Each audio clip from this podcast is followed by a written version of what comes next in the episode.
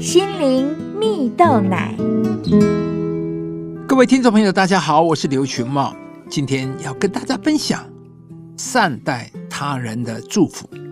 有一个故事说到，有一个企业老板呢，打算招聘一名助理，有名叫汉斯和沃特的两个大学毕业生前来应征了。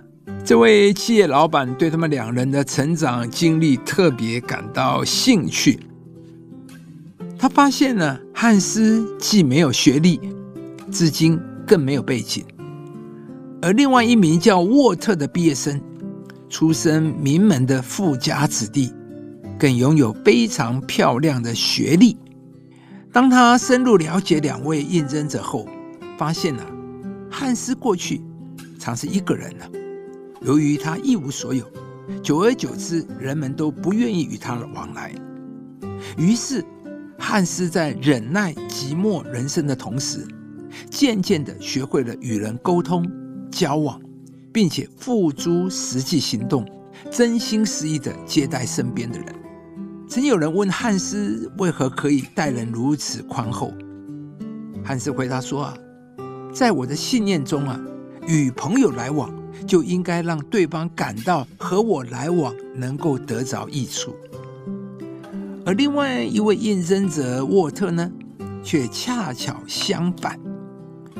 当沃特与他人交往时，首先考虑的是这个人对自己有没有利用价值。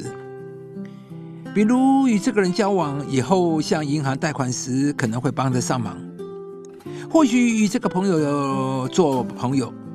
能够学到一些致富的经验，而结果呢？沃特非但没有交到真正的朋友，更不用说呢得到他人的帮助了。从两位应征者的描述，最后大老板选择了善待他人，并给予他人益处的汉斯作为助理，成为栽培选中的人才。亲爱的朋友，善待他人，使对方得着益处。是蒙受祝福的开始。故事中的汉斯虽然没有好的出身背景，但他无私的将自己所拥有的和别人分享，获得了最后的赏识。圣经说：“你们要给人，就必有给你们的，并且用十足的升斗，连摇带按，上尖下流的倒在你们怀里。因为你们用什么量器量给人，也必用什么量器量给你们。”这里啊，我们可以看见给予的力量超乎我们所求所想。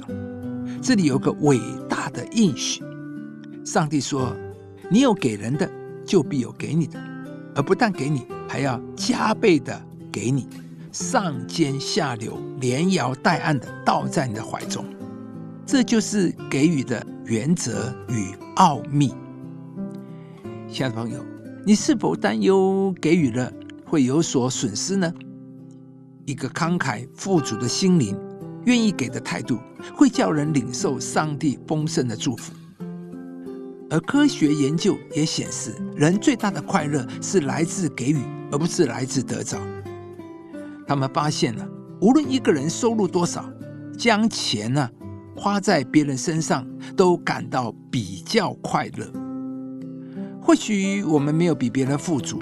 但我们可以在生活环境、人际关系中都能成为给予的人。今天，上帝要来祝福你。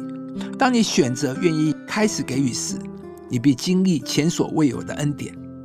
然而，你的生命也会因为你的给予而开始领受丰盛的恩典和倍增的祝福。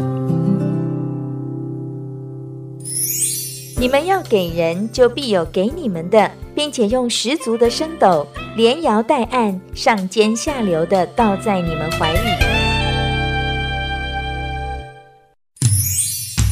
以上节目由中广流行网罗娟、大伟主持的《早安 EZ 购》直播，适林林良堂祝福您有美好丰盛的生命。